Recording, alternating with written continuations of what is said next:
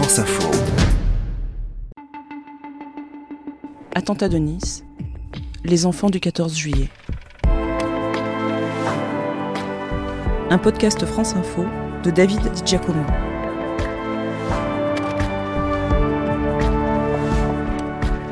Deuxième épisode. Pourquoi avons-nous été attaqués?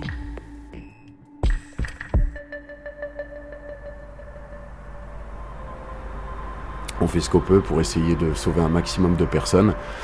Et ça dure, euh, je dirais que ça dure deux, deux, bonnes heures, au moins deux heures, deux heures et demie peut-être, euh, cette phase où derrière on, porte secours aux, victimes. Euh, donc le dispositif s'allège autour du camion et on a les, collègues sont, sont redispatchés un petit peu vers la sécurisation de la zone parce qu'à ce moment-là il faut préserver les traces et indices. La promenade des Anglais est transformée en une immense scène de crime, d'une longueur d'un kilomètre huit, pour une attaque qui a duré à peine deux minutes. Du jamais vu pour tous les policiers et secouristes mobilisés cette nuit-là. Aux urgences de l'hôpital pédiatrique Lanval, des dizaines de familles arrivent en panique. Il faut dire que c'est l'établissement le plus proche du lieu de l'attaque. Et c'est dans cet hôpital que la professeure Florence Askenazi me reçoit, six ans après. Elle est chef du service de pédopsychiatrie. Quand j'arrive, J'arrive par l'avenue de la Californie. Mhm. Ce que je vois, c'est ce qui se passe ici. C'est-à-dire les, les, personnes qui arrivent via le parcours des urgences, ou même, comme je vous le disais, très directement, et euh, que nous recevons pour donner les premiers soins médico-psychologiques. Donc au cours des premières deux heures, nous avons reçu 44 patients qui ont été répertoriés. Parmi ces 44, 32 enfants ont nécessité l'intervention immédiate des réanimateurs, des chirurgiens et des radiologues. 13 étaient en risque vital, engagés, ce qui est beaucoup. Deux enfants sont décédés pendant les premiers soins à l'hôpital. Donc c'est tout l'hôpital, dans son ensemble, dans toutes les disciplines, qui a été quand même fortement traumatisé par ce qui s'est passé.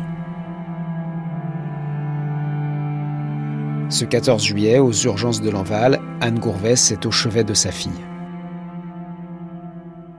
Bah, ils vont tenter de la réanimer. Donc c'est euh, dans un hyper stress euh, pas possible dans cette salle de déchoc parce qu'il n'y a pas Camille, il y a d'autres enfants. Il y a un petit garçon à côté qui hurle. Et là, euh, la réanimatrice me pose des questions, elle me demande où est l'impact. et je lui dis, je sais pas, j'étais pas là. Elle me demande combien elle pèse et, et je suis incapable de, lui donner le poids d'amis. Et j'ai, euh, c'est des choses qui restent de me dire, j'ai même pas été capable de, donner son poids. Je, j'arrive plus à, réfléchir. Je, j'entends dire, il faut irriguer les organes en urgence. Et il y a une, une jeune qui, qui tient une poche et elle, tremble et, moi je lui dis donnez la poche, je vais la tenir parce que moi je, je, je, veux aider. Je me dis euh, je vais tenir la poche, elle va faire autre chose et elle me regarde et elle me fait non. Euh, elle tremble de partout et euh, et puis la réanimatrice lui dit de pompe, pompe et elle pompe sur sur la poche pour irriguer en urgence. Je reconnais une infirmière cadre qui est de garde cette nuit-là. Elle s'appelle Nadège et c'était euh, la prof de danse d'Ami quand elle était petite parce qu'elle est aussi prof de danse. Et je lui dis, vous vous souvenez, elle a fait de la danse avec vous et elle est, euh, elle, fait un, oui comme ça de la tête. Elle nous a reconnus, elle a reconnu Ami et, euh, elle m'a, elle m'a, elle m'a, dit, venez sortez. Je lui dis non. Je lui dis, j'ai dit non. Je lui dis j'ai besoin de rester auprès d'elle, j'ai besoin de l'accompagner mais je pouvais pas, je pouvais pas laisser Ami, je pouvais pas, je pouvais pas sortir. Et puis j'ai, j'ai dit allez, on y croit. j'ai dit allez, on y croit. Je me suis dit faut, faut, faut, faut la sauver. Il y avait, j'avais que ça dans la tête, faut la sauver, faut la sauver. Et puis j'ai essayé d'envoyer un SMS au père de mes filles pour lui dire qu'elle respirait pas, que ça allait pas. Et puis Thierry est arrivé à ce moment-là. Elle était déjà en arrêt cardiaque et, euh, on nous a ont prétexté à nous faire remplir un papier quelconque pour nous faire sortir. Puis euh, après ils nous ont mis dans une salle à côté. Et la réanimatrice est venue. Elle m'a pris les mains. Et puis elle m'a dit on a fait ce qu'on a pu. Et je lui ai dit euh, oui je sais. Occupez-vous des vivants, on a besoin de vous. Parce qu'il y avait euh, toujours ce petit garçon qui hurlait à côté et qui avait euh, à peu près 9 ans, à peu près l'âge de ma fille cadette et, euh, encore plein d'autres enfants à sauver. Donc, et voilà.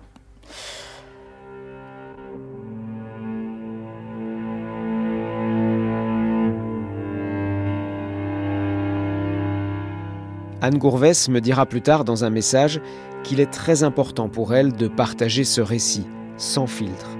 Moi, je veux montrer l'exemple aux enfants, m'écrit-elle, qu'ils se sentent autorisés à raconter leur 14 juillet s'ils le souhaitent. Ce n'est pas normal qu'ils aient honte de ce qui leur est arrivé. Et c'est vrai que les enfants du 14 juillet sont peu nombreux à témoigner. On, était en pleine fête, on regardait les feux d'artifice. Et là, euh, d'un coup, j'avais l'impression que je me suis endormie. Landy Rambellosson, 11 ans aujourd'hui, fait partie avec son frère des enfants hospitalisés à Lanval le soir de l'attentat. C'est la première fois que ses parents l'entendent en parler de cette façon. Mais je me rappelle, euh, je me suis réveillée et euh, j'étais à côté d'un vélo et euh, quelqu'un m'a ramassé. Et après, je me suis retrouvée à l'hôpital et on m'a dit d'enlever mes habits et je voulais pas. Et euh, après, le soir, ben, je dormais. Et euh, je me sentais pas très bien. C'était vraiment dur pour elle parce que c'était elle qui était le plus blessée physiquement. Et en plus, à l'hôpital, j'ai même pas pu m'occuper d'elle. Impossible de s'en occuper pour Elodie comme pour le papa, lui aussi blessé. Et du coup, nous, il a fallu qu'on se rende par nos propres moyens à l'enval. Alors, je sais pas comment j'ai pu conduire parce qu'en fait, j'avais une fracture du crâne derrière la tête, fracture du rocher. Donc j'ai réussi à conduire la voiture euh, jusqu'à l'Enval. Alors euh, juste après on était éparpillés puisque moi j'étais hospitalisé après à Pasteur, les enfants à l'Enval et euh, ma femme qui était restée avec ses parents. Stéphanie Marton est blessée au genou. Ses cinq enfants, eux, sont indemnes, mais en état de choc. Même si j'ai évité qu'ils voient, ils ont vu. Parce que moi, la réaction de Lazare m'a choqué quand euh, Sylvie me fait Maman, pourquoi Yanis il est allongé par terre?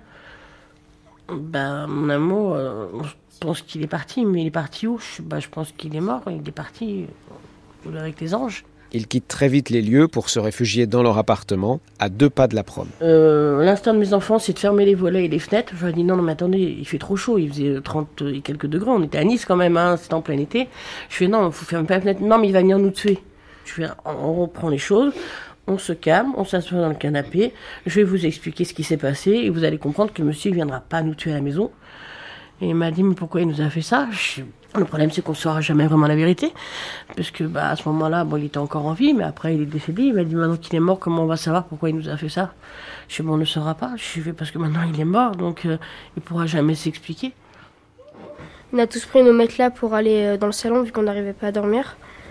Et après, bah, voilà. Et du coup, les cinq sont arrivés avec leur matelas.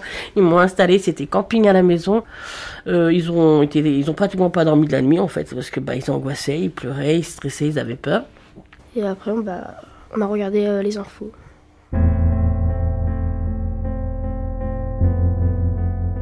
Ce soir-là, en plus des 15 enfants tués, 42 ont été blessés. Et le Fonds de garantie des victimes a recensé 525 enfants touchés psychologiquement. Dans, dans la vie, euh, quand tu te fais vraiment écraser par un camion, t'as pas beaucoup de chances de survivre. Mais nous, on a eu beaucoup de chances de survivre. Il y a beaucoup de personnes qui ont perdu certains membres de leur famille. On leur, explique qu'il y a un, fou qui a décidé d'écraser euh, tout le monde sur la prom avec son camion et que on a été bien amoché, mais qu'on a réussi à survivre à ça. Moi, des fois aussi, je pose pourquoi il nous a écrasés. Euh, est-ce que vous vous souvenez quand papa et tonton ils ont cherché dans les cadavres, dans les gens Est-ce que est-ce que le monsieur qui conduisait le camion il, il allait pas bien Il était fou euh, est-ce que vous vous souvenez beaucoup de ça voilà. Ces questions, l'équipe de pédopsychiatres de Florence Askenazi tente d'y répondre. dans l'urgence, dès les premières heures après l'attaque. Ce que nous avons fait, c'est réhumaniser. Je crois que c'était vraiment l'objet principal. Avec le recul, ça me paraît d'autant plus important.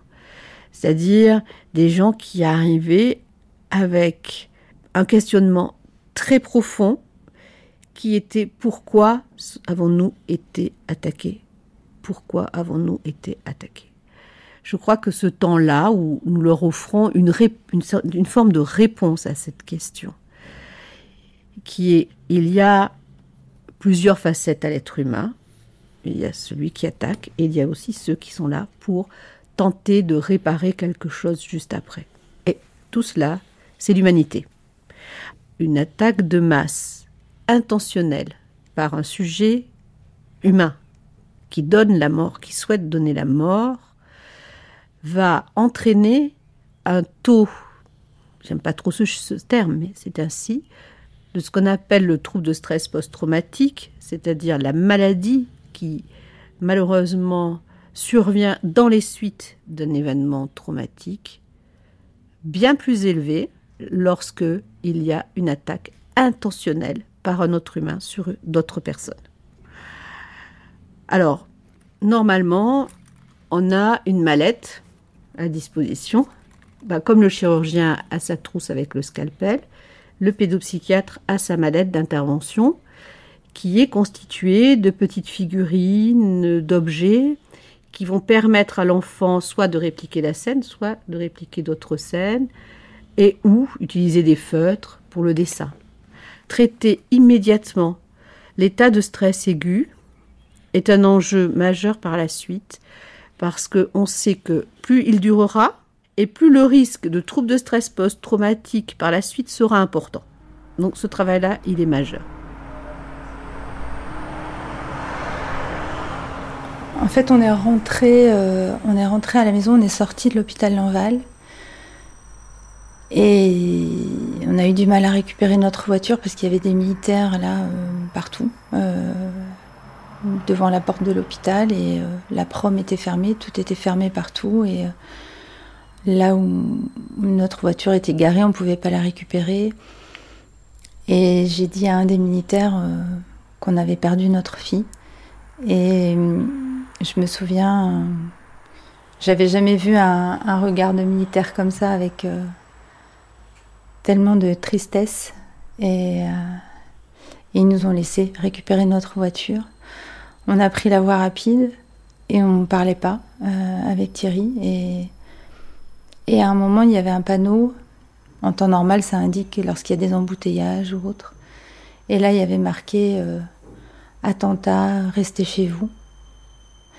Et c'est comme si tout d'un coup on réalisait qu'on bah, qu'on revenait pas d'une séance de cinéma en fait. Parce que là, il est une heure du matin, on vient de vivre ce que j'ai raconté juste avant, et euh, il y a un côté euh, irréel. Et de voir ce panneau, euh, ça nous ramène dans la réalité de dire mais il s'est bien passé ce qu'on a vécu. Et là, j'ai dit euh, à Thierry, mais comment on va annoncer ça? Comment on va annoncer ça à nos proches? Comment on va annoncer ça à notre fille cadette? Comment on va annoncer ça aux grands-parents? À tout le monde Évidemment, euh, beaucoup euh, de réactions. Ici, toujours ce conseil de rester chez soi. À 1h du matin, je suis toujours à l'antenne. Les blessés ont été évacués dans les différents hôpitaux du département. Ma collègue Camille Labrousse suit l'évolution de la soirée aux abords de la promenade. Alors, les rues aux abords de la du secteur de la, promenade des Anglais commencent tout doucement à se vider. Il y a un petit peu moins de monde que tout à l'heure. Euh, il y a quand même eu tout à l'heure un petit mouvement de foule, euh, un gros bruit. On ne sait pas ce qu'il y a eu. Il y a eu un gros bruit et des gens se sont mis à, détaler, à courir en hurlant. Euh, voilà, c'est facile à dire, mais ne cédez pas à la panique. Ce n'était pas grave. Vous êtes toujours Camille au niveau du, du secteur qui est bouclé, c'est ça hein? Oui, c'est ça. la police technique et scientifique débute les constatations. Des zones sont délimitées le long du parcours meurtrier du terroriste. L'objectif est double, rechercher des indices et identifier toutes les victimes. Dans un premier temps, quand on arrive, on a voilà une scène euh, absolument un peu euh, apocalyptique. Hein, Le chef d'état-major à la PJ de Nice, Bernard Mascarelli, coordonne cette opération délicate. Je dis à un collègue, compte-moi un peu euh, qu'on ait un nouvel état des, victimes. Et puis il s'en va, puis, et puis il revient plus. Quoi. Je, je me dis, mais je l'ai perdu. Euh. Puis il revient finalement avec euh, le chiffre, et il m'explique qu'il est allé jusqu'à l'Enval. Et je me dis, mais qu'est-ce que tu allais faire jusqu'à Mais il y en a jusqu'à l'Enval, quoi. Il y en a jusqu'à Magnan. et ce qui, ce qui veut dire une, une, distance très importante. Et petit à petit, dans le cours de la nuit, les choses sont devenues plus importantes et on a pris davantage conscience. Il fallait qu'on prenne tout, tout ce qui était sur la promenade en fonction des carrés, les scellés importants, les scellés moins importants. Hein. Mais euh, il y avait des landaux, il y avait, euh, il y avait, il y avait des, affaires personnelles euh, qui avaient aucun intérêt. Il y avait une tongue, il y avait, c'était un inventaire à la Prévert. On avait une salle de scellés immense avec des jouets d'enfants, avec enfin on a tout ramassé. Après la fin de nos constatations, il n'y avait plus rien sur la promenade des Anglais. Donc il y a des choses qui avaient une valeur sentimentale pour des gens. Hein. Ils ont récupéré euh, une bouée à la noix, mais c'était euh, le doudou de leur enfant. C'était c'est difficile. Hein. C'est vraiment Quelques jours plus tard, le commandant Pierre Penalba apprend que certains de ces objets sont revendus par un habitant de Nice sur le Bon Coin. Et il disait objets euh, ramassés sur le, lieu du massacre, euh, faire offre. Et il avait ramassé sur la promenade des Anglais, sur les cadavres, autour des cadavres, des, objets, euh, des montres, des, choses comme ça qu'il essayait de revendre pour se faire de l'argent. Il, a été ramassé un petit drapeau de fête qui était couvert de sang. Pour le, il a mis en photo j'ai conservé les originaux, enfin les, photos de ce qu'il avait dérobé pour me, souvenir un peu de que l'âme humaine peut être bien noire. Et euh, je crois que c'est peut-être ce jour-là où j'ai eu la réponse la plus rapide du parquet pour euh, aller perquisitionner euh, en utilisant la force. Parce que dans, les deux minutes, il m'a dit allez-y et, ne prenez pas de gants, vous, ouvrez la porte en force et vous faites vous l'interpellez, vous le ramenez, vous prenez tout son matériel. C'est inadmissible. Cet homme de 39 ans écopera de 10 mois de prison ferme. Dans le même temps, l'enquête sur l'attentat avance. La priorité pour Philippe Frison, le patron de la police judiciaire de Nice, c'est de savoir si le chauffeur du camion a pu bénéficier de complicité. C'est la question qu'on se pose euh, très rapidement. Euh, et euh, c'est le but de faire parler très rapidement les premiers éléments que l'on recueille au travers de l'identification de l'auteur des faits, bon, qui est effectivement décédé, qu'est-ce qu'il a sur lui et qui peut nous amener effectivement à comprendre d'où il vient, est-ce qu'il a des complices, est-ce qu'il agit seul, et bon, le but dans ce genre d'événement, c'est d'éviter le surattentat. Voilà, donc donc c'est pour ça qu'il faut être très organisé, passer tout au peigne fin et réagir, être, être très réactif. Voilà. Le terroriste, Mohamed Lawesh Boulel, un Tunisien de 31 ans, père de trois enfants, était installé à Nice depuis environ 9 ans. En instance de divorce, il était notamment connu pour des violences commises sur son épouse. Elle avait dénoncé à plusieurs reprises ces violences quasi quotidiennes sans qu'il ne soit condamné. Dans une de ses plaintes, elle évoquait ce jour où il avait poignardé l'ours en peluche de l'une de leurs filles. Mohamed Lawesh Boulel se radicalise en ligne quelques mois avant de passer à l'acte, mais sans jamais être parti en Irak ou en Syrie. Il n'avait aucun lien avec l'État islamique qui revendiquera pourtant l'attentat. Ce 15 juillet, au petit matin, son domicile est perquisitionné. C'est particulièrement, euh, particulièrement troublant quand on rentre dans l'appartement de la personne qui vient de commettre un attentat de ce type-là et qu'on qu'on voit ce qu'il y a dedans, qu'on voit comment c'est comment c'est ordonné, euh, on se rend compte que ça peut c'est monsieur de monsieur et madame tout le monde au départ. Et c'était le cas un peu dans son appartement parce qu'il n'y avait pas de signe. Euh, Il n'y avait aucun signe religieux particulier. Hein. Enfin, pas. Nous, on a, on a rien trouvé. J'ai déjà visité des appartements euh, de gens qui étaient complètement euh, partis là-dedans, qui étaient complètement fanatisés. Vous avez des signes religieux partout, des, des bouquins de religion, des. C'est affiché sur les murs. Là, il y avait rien. C'était un appartement euh, vide. Mais des indices sont découverts dans son ordinateur et sur son téléphone. De nombreuses vidéos prouvent sa fascination pour la violence et son attrait pour l'État islamique et ses recherches sur Internet montrent que son attentat était bien préparé. Quant à la vidéosurveillance, Elle révèle qu'il a fait une dizaine de repérages entre le 11 et le 14 juillet sur la promenade avec le camion. Après, euh, moi, je suis retourné au service pour euh, commencer à exploiter les vidéos. Pierre Penalba a pour mission de visionner ces vidéos et de réquisitionner aussi tous les téléphones portables trouvés sur la promenade. Le principe, euh, c'était d'essayer de déterminer s'il pouvait y avoir des complices qui avaient pu, par exemple, sauter du camion ou accompagner, ou des gens, dans, des suspects dans qui auraient filmé la scène pour, par exemple, faire une revendication. Donc, il a fallu visionner des images assez insoutenable euh, à ce moment-là. Vous avez par exemple des, gens qui étaient en train de se filmer pendant la fête, comme on fait avec euh, ses enfants, avec sa famille. Vous vous filmez et vous entendez un bruit, vous retournez et sur vous, vous avez un camion qui vient vous rouler dessus, vous écraser, vous pulvérisez. Et ces vidéos-là, vous êtes obligé de les voir. C'est assez difficile de, parce qu'en fait, euh, vous regardez un film euh, quelconque, même d'horreur, vous savez que c'est des trucages, vous savez que là, euh, ce que j'ai visionné, ce que j'ai visionné des centaines de fois parce que on essayait de trouver des détails, des, indices, c'est des gens qui meurent réellement. Vous les voyez mourir en direct, vous les voyez vivants et la seconde d'après ils sont morts, pulvérisés.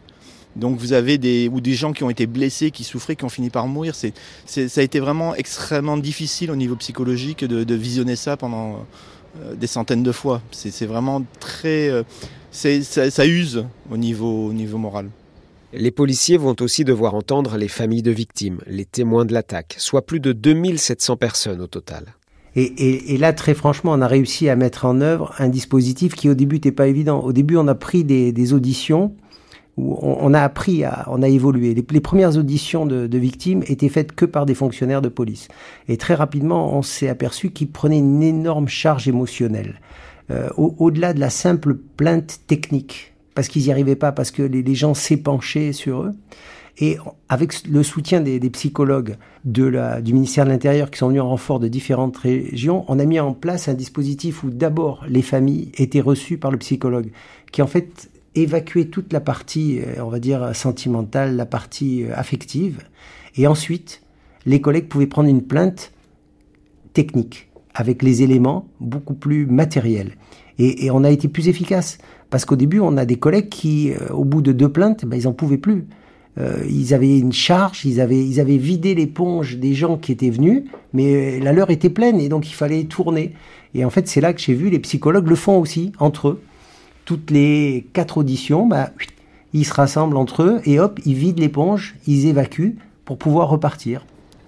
Heureusement, il y a les équipes parisiennes qui sont arrivées à ce moment-là et qui ont pu, euh, qui ont, les Marseillais aussi qui sont arrivés et qui nous ont donné des coups de main, qui ont pris en charge une partie des constatations, une partie des affaires. Mais euh, vous êtes obligés de vous impliquer au maximum. De toute façon, c'était notre ville, c'était euh, les gens qu'on protégeait qui avaient été blessés, tués.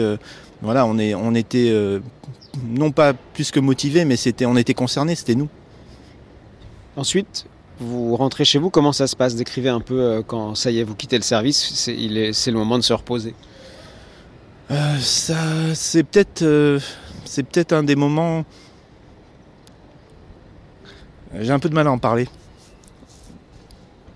quand je suis rentré, quand je suis rentré chez moi,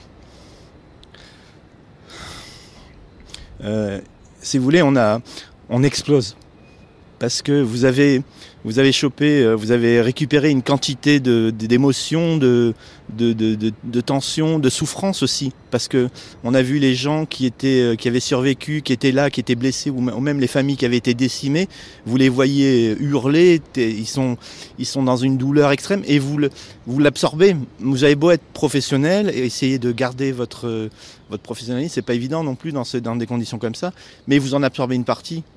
Hein, on, est pas, on est des humains avant tout. Et euh, ça a été. Euh, ouais, c'est la seule fois de ma carrière où je crois que j'ai craqué en arrivant chez moi. Il y a eu beaucoup de solidarité et de fraternité euh, que je n'oublie pas dans, dans, les jours qui ont suivi. C'était des petits gestes qui n'ont pas été, à mon sens, suffisamment valorisés. Le 15 juillet au matin, il y a plein de cafés euh, qui avaient ouvert et, c'était café gratuit pour tout le monde. Euh, les gens euh, venaient et puis ils échangeaient sur ce qui s'était passé et C'était un lien qui se créait entre les gens. Lorsqu'on allait à Ovar faire son dépôt de plainte, et eh ben, il, y avait, des machines à café, du café et des boîtes de bonbons Haribo qui avaient été généreusement offertes par une entreprise de l'agglomération qui fabrique du café. Et je peux vous dire qu'être au commissariat Ovar avec d'autres enfants qui sont blessés, des parents, et, être là et de voir qu'il y a des, une boîte de bonbons Haribo, c'est c'est un peu de douceur dans un monde de brut, quoi. C'est vraiment des, petits gestes comme ça qui, qui sont gravés aussi et qu'on n'oublie pas. Les fleuristes qui ont, qui ont mis des fleurs sur la prom parce que parce que c'était insupportable. C'est fallait recouvrir le sang, fallait recouvrir les marques. Les gens qui sont venus déposer des bougies, des fleurs, des mots, des peluches, c'est euh, ça, c'est inoubliable. C'est des moments de fraternité, de douceur et euh, mon partage, c'est de la compassion. C'est euh, tout le monde a été gentil avec nous, tout le monde a été adorable, que ce soit en allant au commissariat ou en allant à la maison pour l'accueil des victimes. Dans le souvenir qu'on garde de, cet été-là, euh, au milieu de toute cette horreur, ces petits gestes-là, qu'on n'a sans doute pas remerciés comme il fallait, et euh, bah, c'est peut-être l'occasion de le faire aujourd'hui, de dire merci, ça a énormément compté. Merci aux restaurateurs qui ont mis des nappes. Merci aux, policiers qui ont été si gentils euh, pour prendre notre déposition. Donc ça, ça, continue à nous faire du bien. Et ça, il faut le nourrir.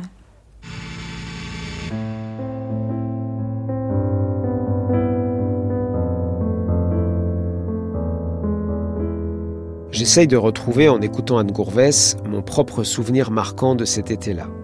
C'est pour moi le matin du 15 juillet. Je rentre dormir quelques heures et je traverse une ville pétrifiée. La promenade est écrasée par le soleil et déjà des touristes, des Niçois viennent par centaines silencieusement déposer des fleurs, des peluches ou encore des bougies. Je me demande alors comment la vie va bien pouvoir reprendre.